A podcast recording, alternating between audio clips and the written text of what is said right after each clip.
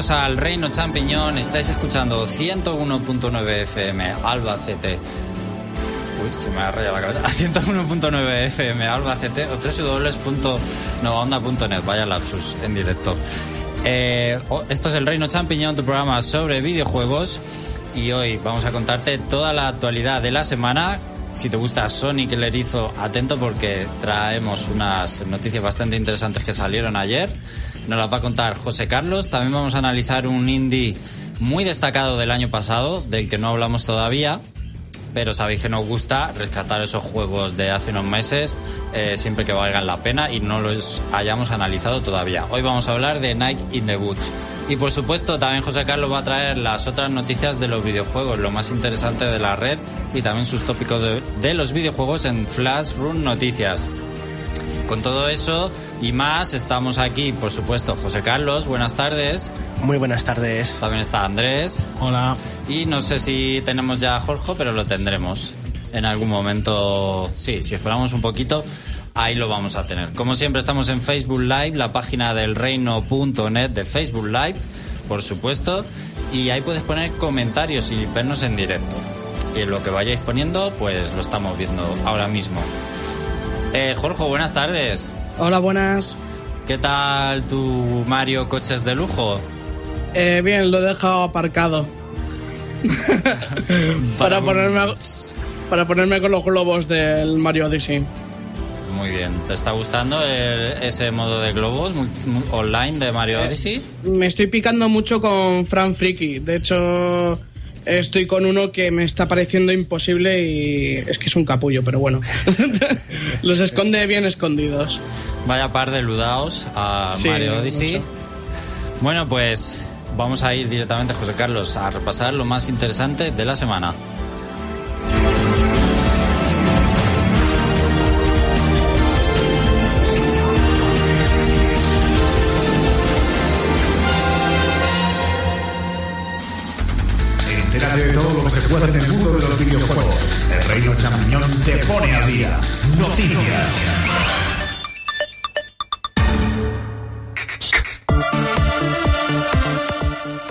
Bueno, José Carlos, pues vamos a empezar yo creo precisamente por Sonic.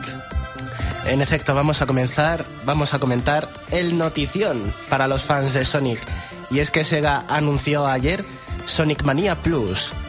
Es decir, una nueva versión del Sonic Mania que ya salió el año pasado, que fue uno de los grandes juegos de- del año pasado y que compensó un poco el batacazo que se pegó el Sonic que seriamente Sega desarrolló.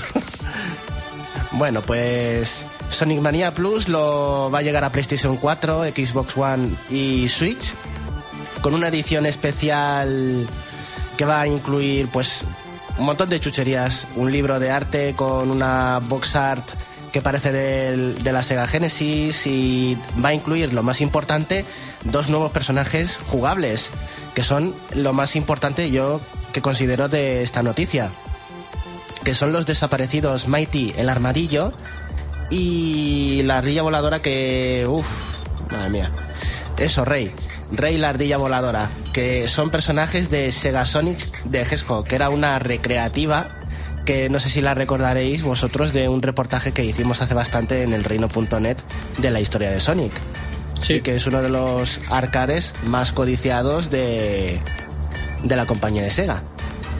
Pues desde entonces no se han vuelto a ver, por lo menos a la ardilla voladora, eh, a nivel jugable. Mighty apareció en Sonic Chaotix. Digo, Knuckles Chaotix, perdón. Eso sí, protagonismo. Te- te sí, para un, para un juego que protagoniza, ¿eh? Que no es Knuckles, que es Knuckles Chaotix. Knuckles. Sí. bueno, y además eh, también se anunció como sorpresa adicional que va a haber una serie de animación con cinco cortos que van a ir saliendo a lo largo de este año con el estilo de animación de la intro de Sonic Mania. Y bueno, Jorge, ¿a ti qué te ha parecido esta edición de Sonic Mania Plus? ¿Te la vas a comprar? Pues igual sí. Por tenerlo en Switch. No sé, es que mm, si es baratilla y tal, pues para tenerla en plan portátil y tal. Y Creo que va a costar 30 euros. bueno, entonces no sé, tampoco me corre prisa. Tengo, Tengo la versión de Play 4. Y creo que te van a dar los personajes a los que ya tengan la versión digital. Ah, bueno, pues entonces me lo pensaré, no creo. me lo pensaré, me lo pensaré. José, Si me, si me veo con sobra, con dinero de sobra, igual me lo pillo. José Carlos, los personajes nuevos que te han parecido. Pues vamos a ver, a lo mejor es que he perdido un poco el fanatismo por Sonic, pero no me han parecido, a ver, no me han parecido a nivel fanservice muy interesantes. Pero me imagino que si los han incluido es porque tendrán jugablemente algo interesante que ofrecer. Por ejemplo, que el planeo de la ardilla voladora sea mejor que levitar con Knuckles o, con- o volar con Tails, o que Mighty el armadillo tenga alguna capacidad de romper paredes y hacer atajos a mano. Yo qué sé, alguna historia se inventarán o espero que se inventen a nivel jugable con ellos, ya que los incluyen que no sean meros reskins de Sonic y Tails. Pues yo creo que solo han ido a sacar pasta y lo más fácil era hacer un personaje que lo hacen en una tarde, y que no nuevos niveles ni nada de eso, ¿no? Que yo sepa no se han incluido nuevos niveles. Claro, no, no, no han anunciado. Y bueno, tampoco está confirmado que vaya a ser gratuito, ¿eh? Han dicho que va a estar, pero lo mismo es un 10 euros de pagar extras, ¿sabes? Por los extras. Por cierto, eh, Para los que lo tienen ya, quiero decir. Sí. como recordatorio diré que el juego llegará este verano, no hay una fecha todavía exacta, pero ya sabemos que en este verano, es decir, septiembre, como conocemos a las compañías, va a ser en septiembre seguro, agosto como muy pronto. Y a 30 dólares en el precio estadounidense. Parece una, una buena oportunidad para el que no lo tenga. Pero es que el problema es ese, fan. ya no te puedes comprar un juego de salida. Espérate, porque en un tiempo saldrá la versión remaster, la versión complete, la versión no sé qué. Pero No claro, sé. el Sonic Mania era un digital que hasta que no han visto que ha tenido tanto éxito, que ha ido muy bien en ventas, Y ahí quieren explotar la vaca. ¿cómo explotamos más esto? Que ha gustado mucho, pues sacando una edición física, que lo suelen hacer bastante. Siempre salen ediciones físicas de los de los juegos digitales o indies más famosos o que han, han vendido. Ver, del Shantae no me quejo, porque no me lo había comprado y me compraré la edición física. Ah, ves, ves. Y el Sonic eh, Racing, que están resaltando la R en el logo, porque también an- anunciaron, ¿no? Mostraron un, Sí, una, un teaser así muy de- oculto, una especie de teaser. misterioso. mis- Eso, misterioso. Y donde se lee en sombras Sonic Racing, pero resaltan la R, que es como la de Sonic R. Mm, eso ya, fíjate, no tenía apuntado nada para comentar al respecto.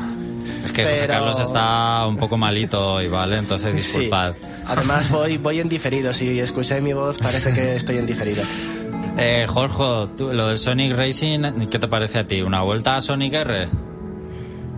Yo diría más un All-Star Sí, yo creo que es eh, al de revés. estos de coche, como el que tuvo la tercera parte, básicamente.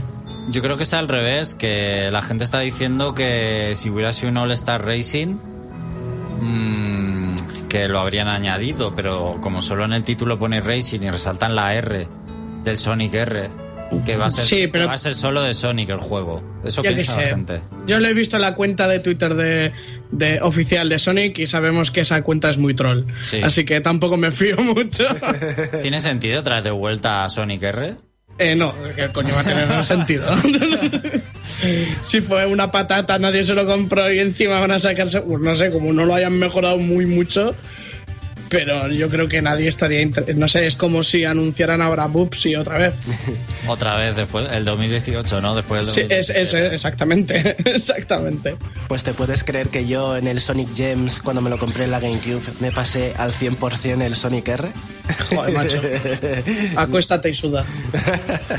Pues antes de cambiar de tema, tenemos a Antonio Puerta, hola Antonio, en Facebook Live, que dice, ya me he pasado el Kirby, el de Switch, entiendo, claro. Lo más fácil del mundo, por lo menos el combate final me gustó. En fin, eh, yo creo que no era una Salió el sorpresa. viernes, ¿no? Salió ayer. Creo que no era una sorpresa para nadie, que parecía muy facilón. Ya en la demo que grabó Xavi para el canal de YouTube del Reino.net, la demo era súper facilona. Y los juegos de Kirby tampoco... Muchos de ellos no, No. son muy difíciles. No son famosos. Igual el más difícil de todos es el de 64. y tampoco es que sea un gran reto. Eh, sí que tiene, eh, supongo que tendrá, como en los últimos Kirby, un modo arena que ese sí que es difícil. Ese sí que es difícil. Eso os puedo decir que eso sí que es difícil. Es como. No sé si salió del Smash, lo del All Star del Smash. Lo de estar luchando, que luego vas recuperando la vida y tal.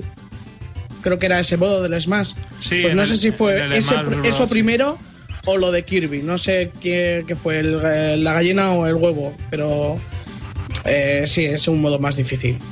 Yo juraría que era del Kirby's Fan Pack primero y como Sakurai es el Ah. creador de tanto Sí. el Smash Bros como del Kirby, pues él va cogiendo, va picoteando de todas sus ideas y las va incluyendo en juegos posteriores, refinándolas o apar- am, adaptándolas. Exacto, Porque en, pero- en Kid Icarus también había un modo arena que es imposible, que yo ya lo dejé, yo abandoné. Bueno, Por cierto, hablando de Kid sí. Icarus, hay una coña de ese modo difícil, hay un modo difícil, no sé qué será, que hace una coña con lo de el último Kid Icarus, que le podías ir echando la- los corazoncitos y se va poniendo más con más fuego. Bueno, no, y también en el último es más, que tú ibas poniendo las monedas y iba saliendo un monstruo cada vez más peligroso y tal. La- el, O sea, medidor, el medidor de dificultad. O sea, aquí han puesto a Kirby Ah, con, sí. con una paella o yo que sé, echándole eh, tabasco. con un plato de comida y le va echando picante y eso es la dificultad más o menos. y ya en la última hay hasta cráneos en, la, en el plato. Bueno, pues Antonio, coméntanos si te ha merecido la pena la compra de salida o recomiendas a la gente esperarse un poco una rebaja, una segunda mano, etcétera. José Carlos, ¿de qué vamos a hablar ahora? Bueno, pues pasamos de algo tan fanboy como el Sonic Mania a algo tan fanboy como que Geralt de Rivia, personaje principal de la saga de Witcher, va a ser el personaje invitado en Soul Calibur 6. Oh, eso es muy fanboy, ¿no? Creí que ibas a decir Super Smash Bros. ¿Qué sería, qué sería más fanboy? Pues Gordon Freeman en Smash Bros. sería más fanboy. Joder, vamos, lo rompes. Eso ga- gana. rompes internet. Gana todo. Sobre todo porque dices, o sea que Valve no mueve un palo al agua en años con la saga Half-Life y dicen, bueno, pues en el Smash Bros. de Nintendo, por ejemplo, A, y ya a está. Gordon, a Gordon Freeman Plus, ya está. Bueno, Con una, la cola- palanca. una colaboración que tiene bastante sentido, ya que la distribuidora de, eh, de Witcher, por lo menos el 3, era Bandai Namco. Y aparece pues en el, en el Soul Calibur, que también lo lleva Bandai Namco. Eh, la saga siempre ha tenido invitados especiales. Recordaréis aquel Yoda y Darth Vader, que, que quizás estaban más fuera de tono. Y Geralt mm, pega bastante en el juego, ¿no? Yo creo que, Sí. que le pega mucho. Yo opino que sí, porque piensa que la saga Soul Calibur, aunque tiene su realismo en cuanto a los estilos de esgrima que están bastante bien recreados y son bastante únicos y con apenas clones, aparte de eso, pues hay ciertos movimientos que son como mágicos o que son mejoras arcanas de las armas para que tengan poderes elementales y cosas así. Y básicamente Mm, los juegos de The Witcher tienen de eso. Aparte de utilizar hechizos, mejoras las armas para imbuirlas de poderes. O sea que pega perfectamente tanto por ambientación como por, por mecánicas de lucha. Andrés, yo entiendo que desde Soul Calibur 2 de GameCube que salía Link no has vuelto a tocar esta saga. No. Ni con un palo, ¿no? Mira cómo se ríe. Pues no sabes lo que te pierdes. Me has por, pillado, lo me has menos, pillado. por lo menos con el 3, el de la Play 2, que es una pena que fuera exclusivo porque con, fue el primer juego que incluyó el creador de personajes y con eso ya pasabas un buen rato en el modo aventura y tu personaje personalizado. O sea que estaba muy bien. Yo, lo que pasa es que ya estas sagas Tekken, Soul Calibur tienen tantas entregas y bueno, otras sagas, no solo esta me refiero, pero de así de juego de lucha, Street Fighter casi que también. Que a no ser que seas muy muy fan eh, de la saga en sí, te has devorado todas, ya es solo para mm, para gente que nunca ha jugado, usuarios nuevos. Porque yo tuve mi época de Soul Calibur, me gustó tal, pero eh, sí, va a ser un juego nuevo, pero ya siento que, que no quiero volver, a lo mejor. Pues yo creo que esto le pasará también a más gente. El caso es que esta entrega de, de Soul Calibur 6 está bastante espaciada con respecto a la del 5. hubo unos cuantos juegos así en plan más pequeños de Soul Calibur que han pasado sin pena ni gloria, pero Es que el 5 Que no tuvo gran peso. El 5 no tuvo mucha notoriedad. no, es que se parecía demasiado al 4 y había muchas quejas a nivel jugable con él. Introdujeron demasiadas mecánicas, como decirlo, roleras, que no tenían nada que ver. Bueno, y luego sacaron uno free to play, si no me equivoco. Exactamente. Claro. Y ese fue el que digamos que pasó muy de tapadillo. Está en Steam, creo, y con micropagos a porrillo. Bueno, pues una llamada de atención. Yo creo que al final es, eh, que esté este tipo de personajes un poco para llamar la atención y que los fans de Geralt se lo compren el juego. A ver si fue lo- eh, esto es lo mismo que pasó con Link. Eh, es lo mismo. Calibur, sí, es. Seamos honestos entre nosotros los presentes. ¿Alguno de nosotros hubiese comprado Soul Calibur 2 si no hubiera sido por Link? Yo creo que no. No. A ver, quiero decir, de, de lanzamiento al poco de salir el juego, porque es un juego que recomienda, recomendaba a todo el mundo. Mm. Ya ha pasado un tiempo. Era como una entrada al juego, pero luego yo no, no fue mi personaje favorito ni nada. Y, de- y me encantó el resto de cosas. Por eso, por eso te digo que fue una manera de venderte el juego y descubrir una, una saga muy buena. Muy Fue buena, un sí, movimiento señor. muy bueno. Excepto en Xbox, que pusieron a Spawn. a saber por qué. Me encanta, pero no tenía Xbox para jugar esa versión y siempre me quedé con las ganas de manejar a Spawn en Soul Calibur. Pero me gusta mucho Spawn. Bueno, pues siguiente noticia, José, ¿de qué vamos a hablar ahora? Bueno, pues. em, Recordáis que ya la semana pasada comentamos que Crash Bandicoot Insane Trilogy eh, perdía su exclusividad con PlayStation 4 y que disfrutaríamos de esa saga, de esa trilogía en el resto de consolas y PC. Con la consecuencia avalancha de Sonyers escocidos, como Xavi. Eh, Pues que se preparen cuando aparezca en el Smash Bros. No sé. Yo no, yo no sé por qué se enfada. Yo lo tengo y lo tengo con, al 100% con todos los logros. Joder, me parece genial que lo lleven a otras plataformas. A mí me jodería, yo en... eh, luego comento la noticia, que es que parece que... Sí, me- sí. Pero quiero añadir a eso que me molestaría si yo digo, pues como Crash Bandicoot no va a salir en Switch, pues me compro la Play 4 con el Trilogy y en la Switch pues los Mario, los Sonic y tal. Eso sí que me habría fastidiado porque me gasto la pasta en una consola diferente por un juego apuesta y luego sale y pierde la exclusividad. Eso sí que me habría fastidiado. A ver, yo lo entiendo porque si echamos la vista atrás, Crash ha llegado a ser prácticamente la mascota oficial, no oficial de Sony, de la PlayStation. Hubo un momento en el que Crash era la mascota. ¿Qué había más que Crash en Sony? Nada. Spiro. Spiro. Y, Eh, y pero. Spiro tampoco es suyo, ¿no? ¿No me equivoco? No, Ahora mismo tampoco no. es de Sony, No. ¿sabes? Y yo creo que era como lo más cercano a Mario que tenían los Sonyers. Y ahora se lo quitan y se lo, bueno, se lo quitan. Lo, lo tienen que compartir Lo y no les gusta.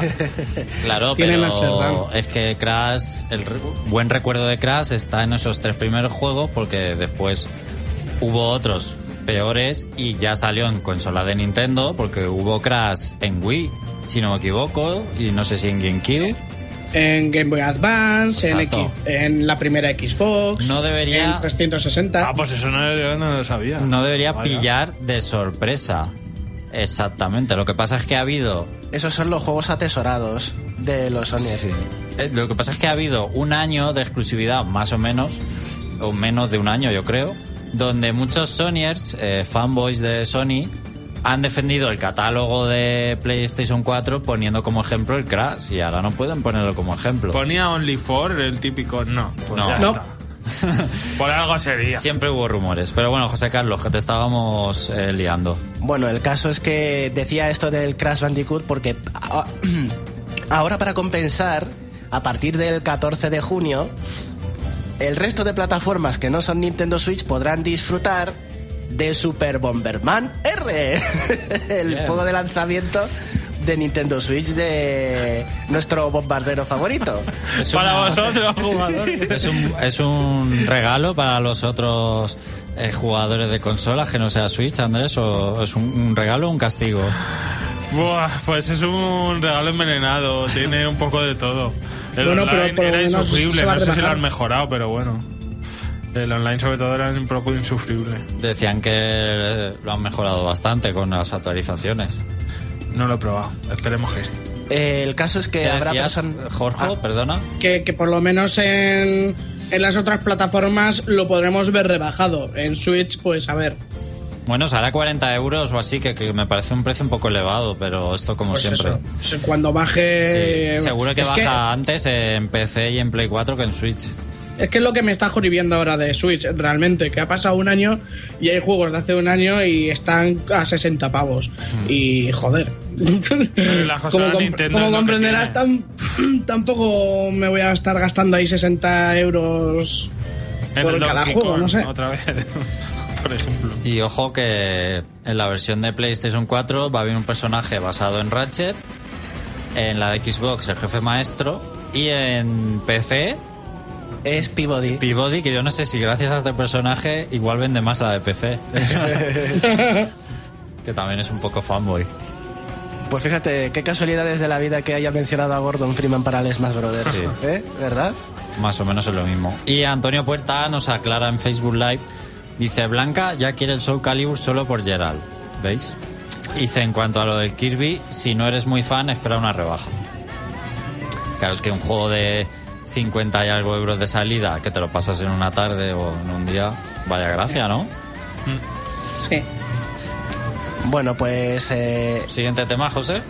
pues el siguiente tema del que tengo que hablaros es de que eh, se ha anunciado ya oficialmente por parte de Square Enix el Shadow of the Tomb Raider con su primer tráiler. Pedazo de tráiler para el que no lo haya visto todavía. Sí, ¿qué te ha parecido? A mí me ha parecido demasiado bonito para ser verdad. Es- Pero es es lo que- cinemático, ¿no? Por eso te O digo sea, que.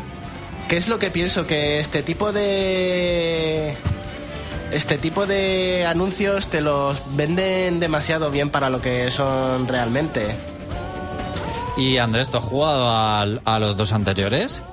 De Tomb Raider, sí. Sí, ¿y qué te parece este nuevo anuncio? ¿Se esperaba seguir la historia de Lara o...? Pues hombre, es- estaba claro que iban a sacar más porque Sí. parece que les está funcionando bastante bien. Y Además, bueno, la película cerca. sí, bueno, la peli también, es verdad que está ahora en los cines. Los juegos están bien, a mí no son... Me gustaría que tuviesen todavía más rollo tumbas y más tal, pero el último tenía bastante más que, que el anterior. Y bueno, están bien, la verdad es que están chulos. A mí, a mí me gustan y eso que yo soy de la Lara más clásica.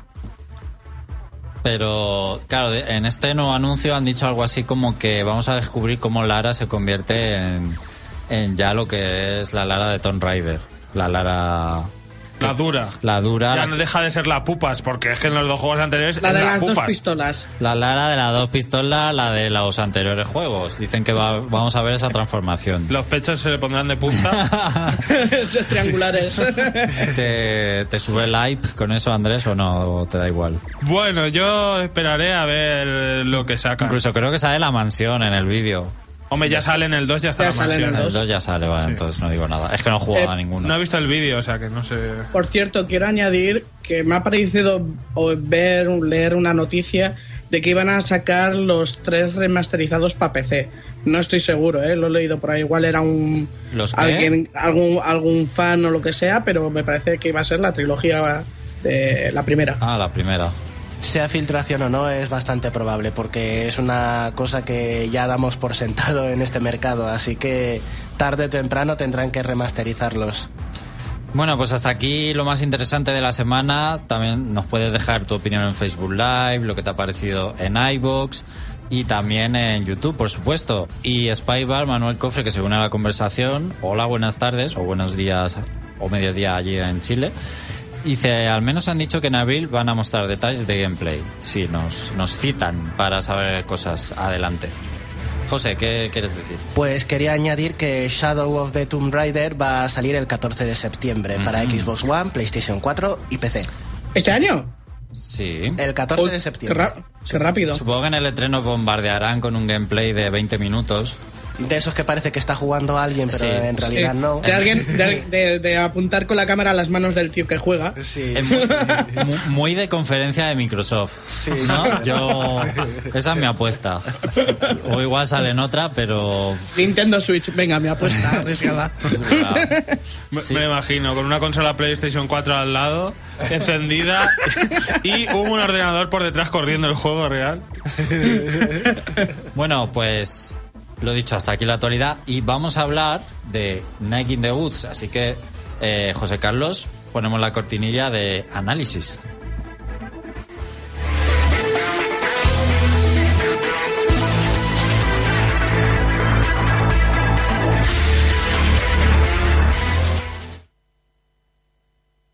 ¿Quieres saber cómo es un juego? El Reino Champiñón te lo exprime a fondo. Escucha nuestro punto de vista. Análisis.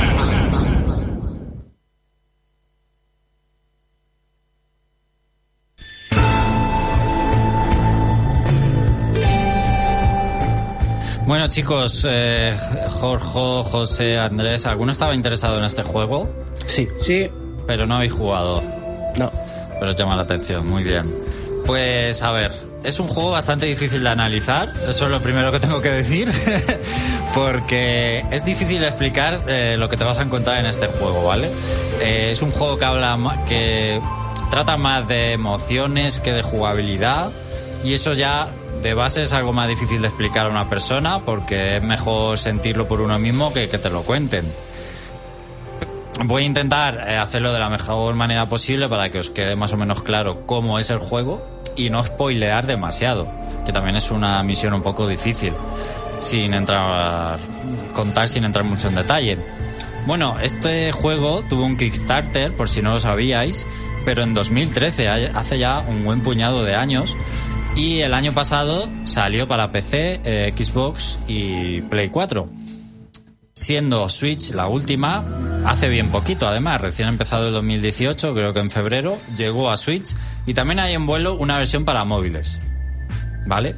Eh, voy a empezar tratando de explicar qué vais a encontrar en este juego. Tiene que quedar muy claro, muy muy claro que es una aventura narrativa. Así que preparaos para leer mucho porque este juego va de hablar con gente, vivir situaciones narradas, diálogos, disfrutar esos, esas situaciones y ver cómo avanza el argumento. Buah, me ha bajado el hype, pero. Pues eh, entonces este juego no es para ti. Si las cosas cuanto más claras queden, mejor. Todavía recuerdo el Hotel Dusk que lo dejé diciendo, dejar de Ah, hablarme, por pues a favor. mí me encantó el Hotel Dash. Pues a mí me gustó mucho el Hotel Dusk. Si me dejó esas, eh, deja esas mismas sensaciones. Para gusto la de los aventura. colores. Es que es muy diferente. El Hotel Ah. Dash era también muy detectivesco y tenía puzzles, más jugabilidad que este. Este título realmente eh, tiene muy pocos aspectos jugables. Mm, Jugables al uso, no tiene jugabilidad como tal como la conocemos en la mayoría de juegos. No hay muchas mecánicas jugables. Casi todo una aventura narrativa, como he dicho. Bueno, en esta Voy voy a hacer un poco de Xavi, Sí. interrumpirte a mitad del análisis Sí. como para que te sientas en casa. Eh, eh, ¿Tiene tanto texto? ¿Idioma de esos textos? Pues es en inglés. Oh, fail. Pero hay vistas de que lo traduzcan o no, no, han tiene- dicho nada, no- ¿no? no tiene pinta, la verdad. Y es una en, pena. P- en PC me parece que hay un parche mm, para de hecho por fans. de, Por su- de fan. usuarios. Lo típico por fans. Bueno, pues ir a por eso si tenéis oportunidad. Eh, de todas formas, después voy a decir que me ha parecido el inglés en este juego, especialmente. En esta historia somos Mae. Mae es una gata, porque en este juego la gente, las personas son animales, ¿vale? Animales antropomórficos. Es como si fueran personas, salvo por el hecho de que tienen cara de animales, simplemente. Esto pasa en mucha cantidad de formatos o cómics, sin ir más lejos en Zootrópolis, la película de Disney, pues es así, son animales haciendo de personas. Pues Mae es una estudiante de la universidad que un día decide dejarlo todo y volver a su pueblo. Deja la universidad y se vuelve a su pueblo. Pueblo donde se va a desarrollar todo el videojuego. Mae no desvela porque ha dejado la universidad, pero obviamente va a ser un tema importante eh, dentro de su historia.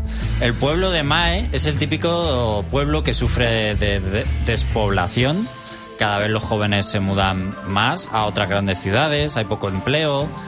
Años atrás el pueblo vivía de la minería, pero ahora las minas están cerradas.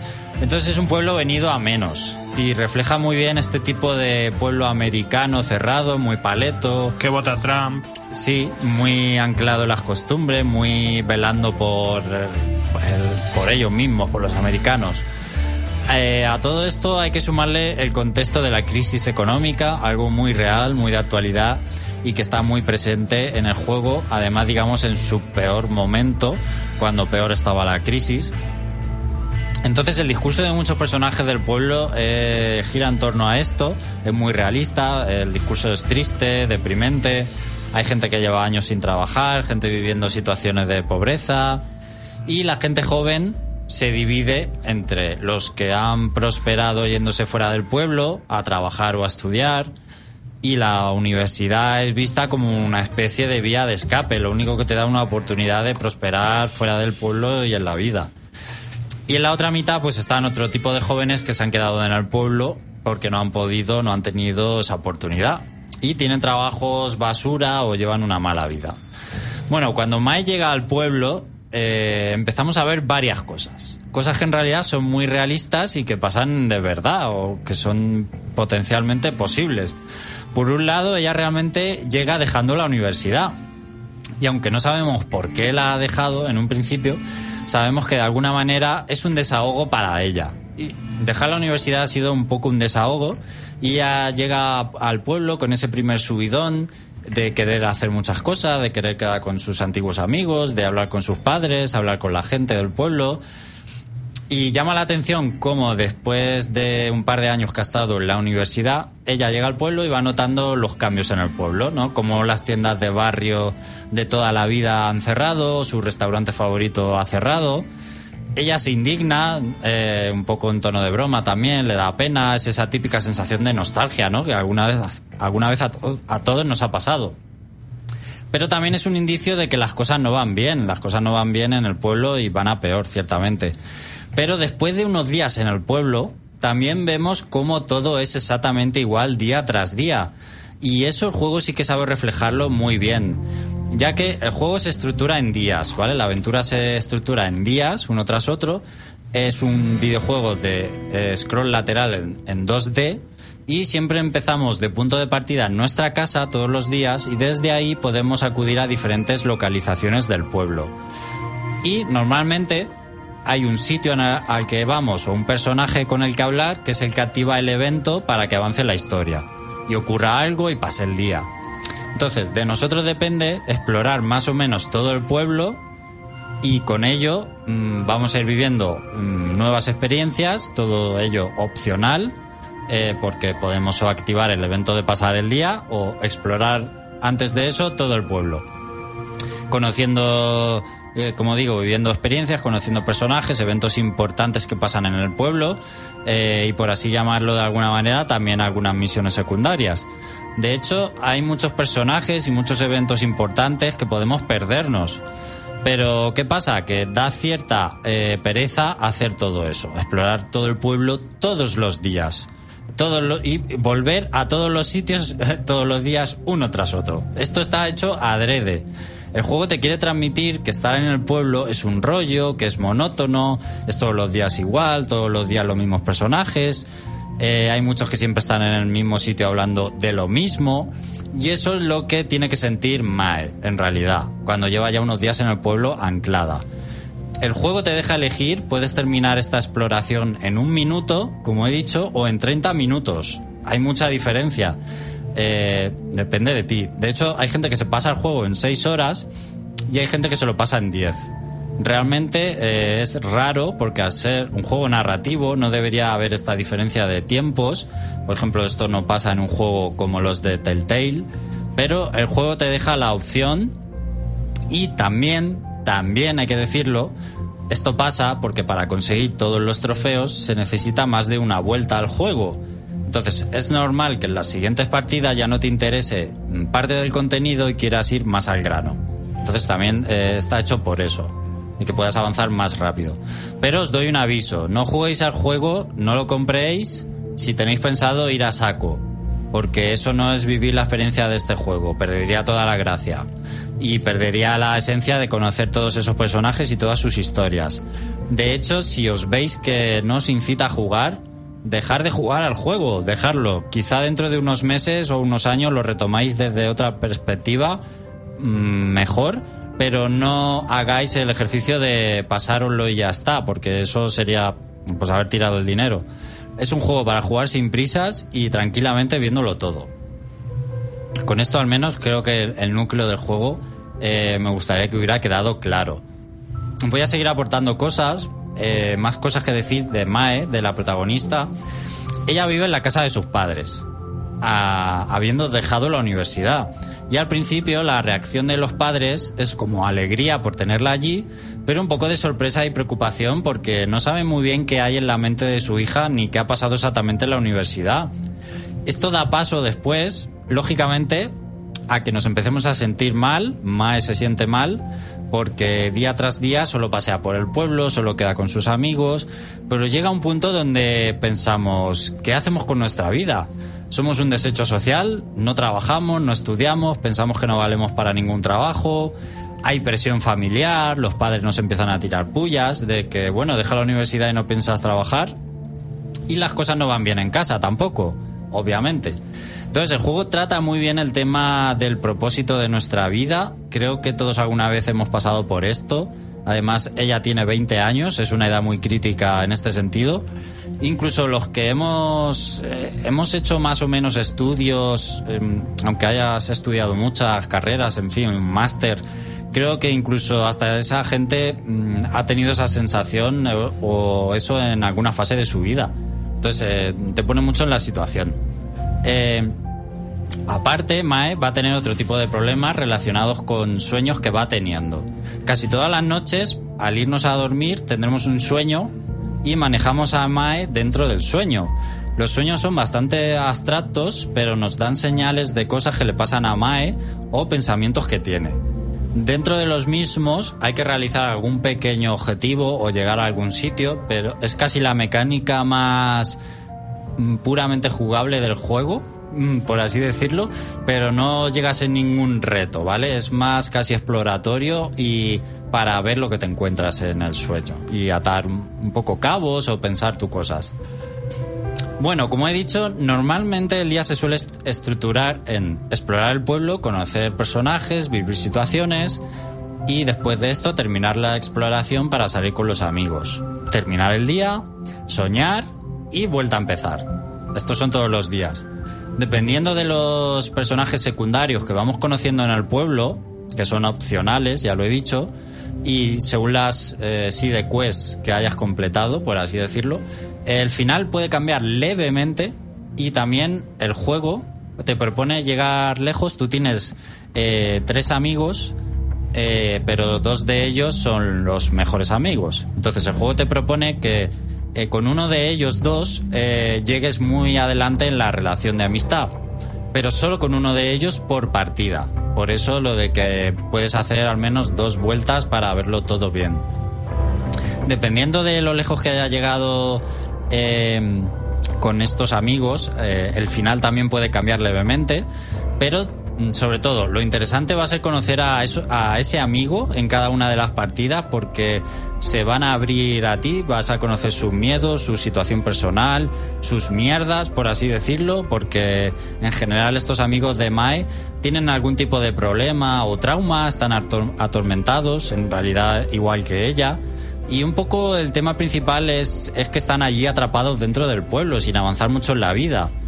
No hay mucho gameplay en el juego, como ya he dicho. Eh, algunas situaciones se resolverán con algún tipo de minijuego, pero muy sencillo. Y luego hay dos mecánicas a destacar. Una es un minijuego tipo Guitar Hero, que está adaptado para varias canciones, que tiene el título.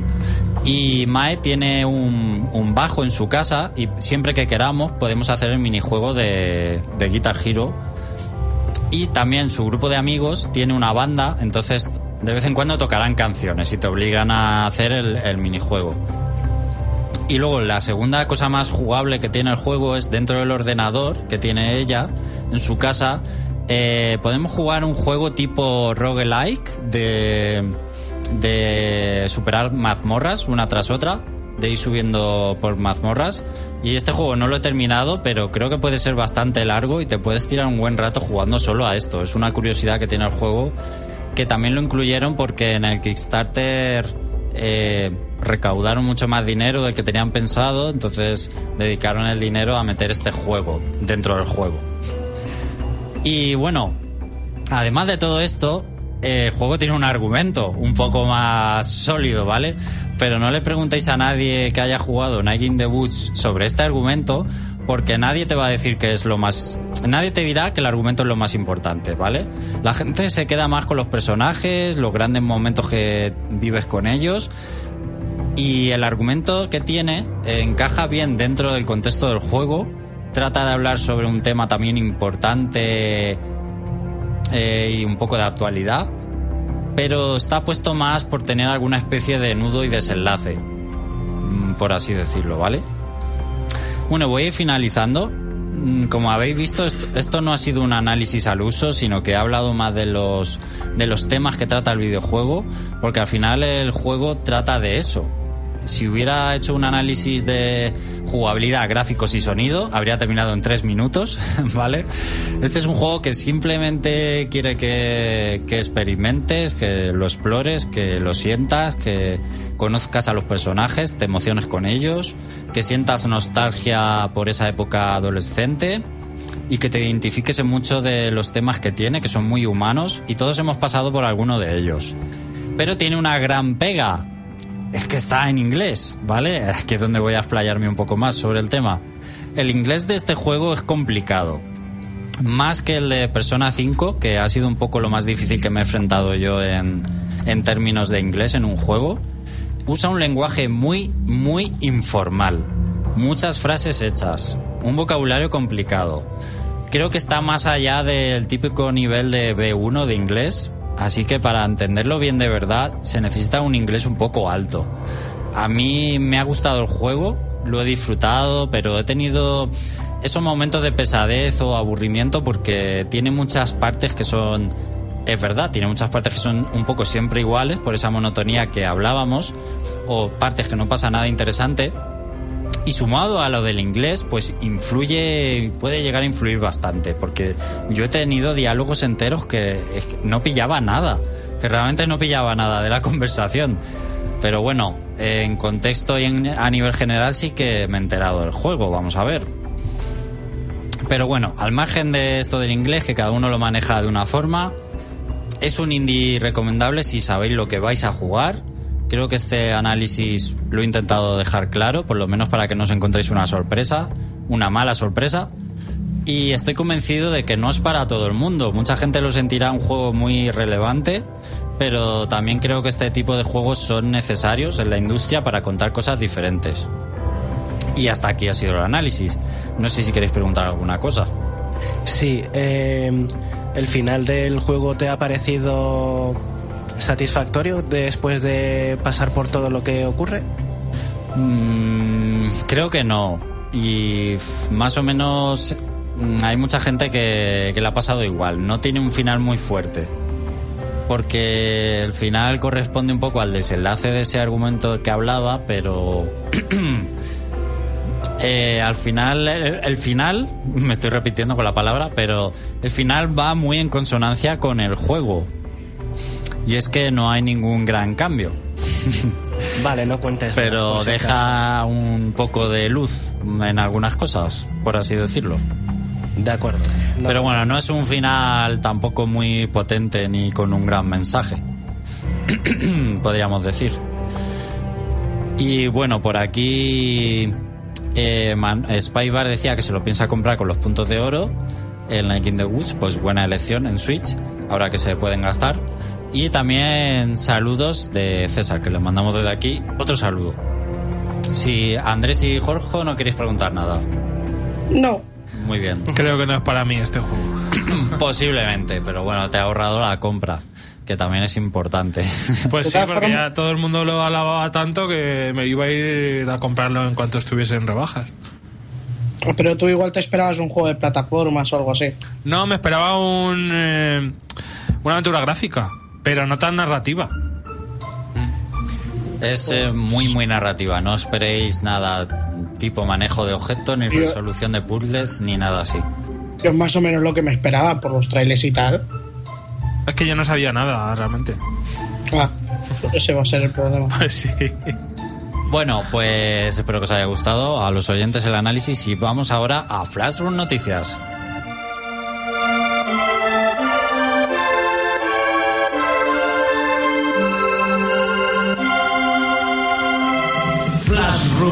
Noticias. Que nada se nos pase por alto las otras noticias. Flashroom Noticias.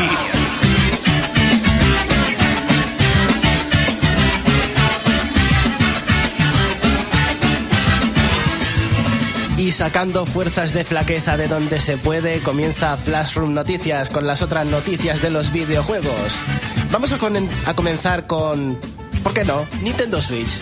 Ya que la tenemos en boca todo el día, vamos a empezar por ahí. ¿Vosotros eh, qué opináis de el tamaño de la pantalla de Nintendo Switch? ¿Es un buen tamaño? ¿Tiene buena A resolución? mí me pareció pequeña cuando la saqué de la caja, pero luego, eh, no sé, me he acostumbrado a ella, está bien. Yo creo que está a un tamaño perfecto para cogerlo con las manos. Perfecto, Jorge. Tu opinión es muy importante para nosotros en Flashroom Noticias. Yo la veo muy adecuada, sobre todo parece, bueno, tamaño tablet, tamaño grande, pero lo que valoro es que en modo portátil la consola es que pesa poco, es muy cómoda y muy funcional. Perfecto. Y Entonces me vale el tamaño como está. de tamaño perfecta, ¿no? Pe- estupendo. Yo la uso como consola de sobremesa, nada que comentar. Vale, pues entonces el que más va a sufrir con esta noticia va a ser Andrés, probablemente. Porque, porque la diferencia de tamaño va a ser importante con la noticia que os voy a contar. Porque hay un manitas en Estados Unidos que se ha currado sin toquitearle mucho ni a los mandos ni, ni al aparato que os voy a contar. Ha conseguido hacer funcionar la Nintendo Switch y los Joy-Con en un Sony Watchman. que no sé si sabéis lo que es eso. ¿Sabéis lo que es un Sony Watchman? Bueno, No. Una Watchman mini. de toda la vida. La mini tele, esa que vendían en los 90 con una antena así que el tamaño era como la palma de la mano. Para que lo Sí. veáis mejor así de grande. Ahí lo tenéis. Ya. Para poder jugar a The Legend of Zelda Breath of the Wild en una tamaña de 3 pulgadas, ¿Cómo lo ha allá hecho? donde queráis. Bueno, pues lo que. Pues parece ser que únicamente ha tenido que hacer unos ajustes en la recepción de. de ondas de la antenita de la. Le ha puesto los Joy-Con y todo. Claro, claro. O sea, los Joy-Con están mandando señal a la antena y la antena obedece a la reproducción del juego.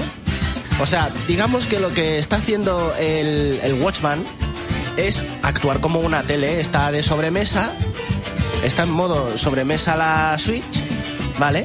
Y está recibiendo la señal en la tele. ¿Qué tele? Pues el Una Sony más Watchman. pequeña que la propia consola. Por eso digo que si os apetece hacer que, que la gente no se entere de a lo que estáis jugando en Nintendo Switch, este es el Pero- mejor método. En una Game Boy Micro molaría, que tiene más resolución que eso que has puesto. Eh, eh, a ver, lo, lo mismo hicieron con el Cuphead, que lo hicieron correr en una tele antigua. Eso mola un montón también. Que eso mola un cojón. Eso mola de hecho, dan ganas de jugarlo ahí. Vale, eh, os explico el método así rápido. Había que conectar el VCR a una antena y con un amplificador de señal entre medias hace que, digamos que enviaba una señal pirateada a la televisión desde la Nintendo Switch en modo sobremesa.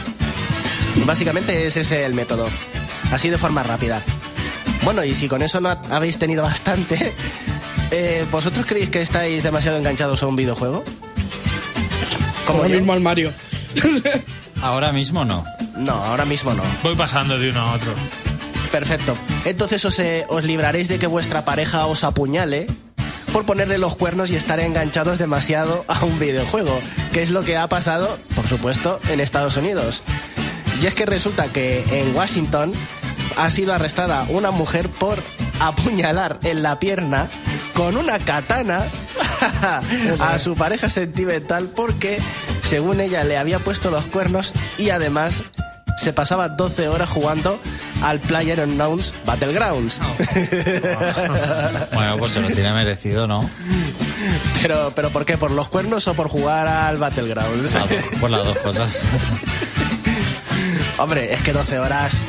A ver, 9, 8, una cosa más normal. Nadie me quita mis ocho horas de televisión. Pero bueno, igual se ha pasado un poco, ¿no? se ha pasado tres pueblos. Porque resulta que ahora le tiene que pagar a su expareja, ahora su expareja, 350 mil dólares de fianza por la agresión, lo cual significa que se va a gastar todo ese dinero en micropagos para el Player Unknown Battleground, lo más probable. Se va a convertir en ¿Sabes. ¿Sabes lo peor? ¿Qué? Que le joribió la partida. Seguramente, seguro que estaba en racha, estaba a punto de ser el último hombre en pie en la partida y le apuñalaron la pierna. ¡Ay, que me acaban de apuñalar!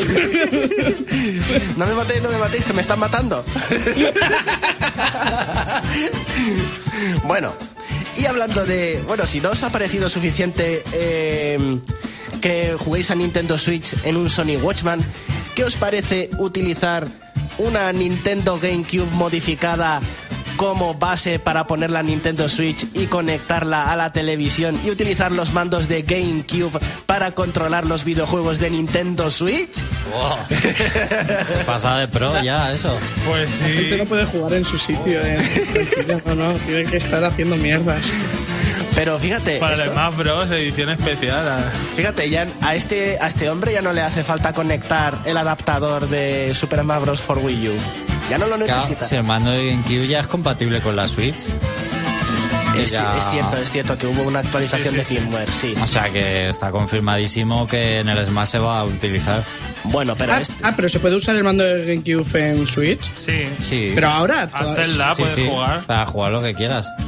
Ah, ah, pues y voy a probar con el Mario a ver si se puede. venga, corre. Ahora mismo, adiós. Déjalo, Que no. venga, hasta luego. Voy a poner el tema de bayoneta para que le dé tiempo. En el Zelda había cosas que te perdías, como la vibración y cosas así. Bueno, el caso es que el videomontaje se muestra un poco lo que le tiene que hacer para que funcione. Es un poco descorazonador. Como puedes cerrar la GameCube, también es un poco Por eso te delito. digo que, que si quieres hacer una mañosería de estas, tienes que cerrar la GameCube por unos cuantos segmentos para poder dejar Pues a mí me el mola, hueco eh. del Yo diagrama. GameCube, no sé si hacerlo con Ahí lo tenéis. Ahí tenéis el diagrama de cómo tenéis que dejarlo para conectar la placa base y todo. Si tienes Te pillas varias. una de segunda mano que no están tan caras, estarán a 50 o así. Por cierto, recomiendan quitar el Game Boy Player de debajo de la GameCube si es que lo lleva puesto. y no es broma, lo recomiendan. y bueno, ya vamos a terminar con el tópico de los videojuegos de esta semana que me encanta el nombre. Es lo mejor. Es uno de mis tópicos por nombre favoritos de esta temporada. Todas las semanas dicen lo mismo.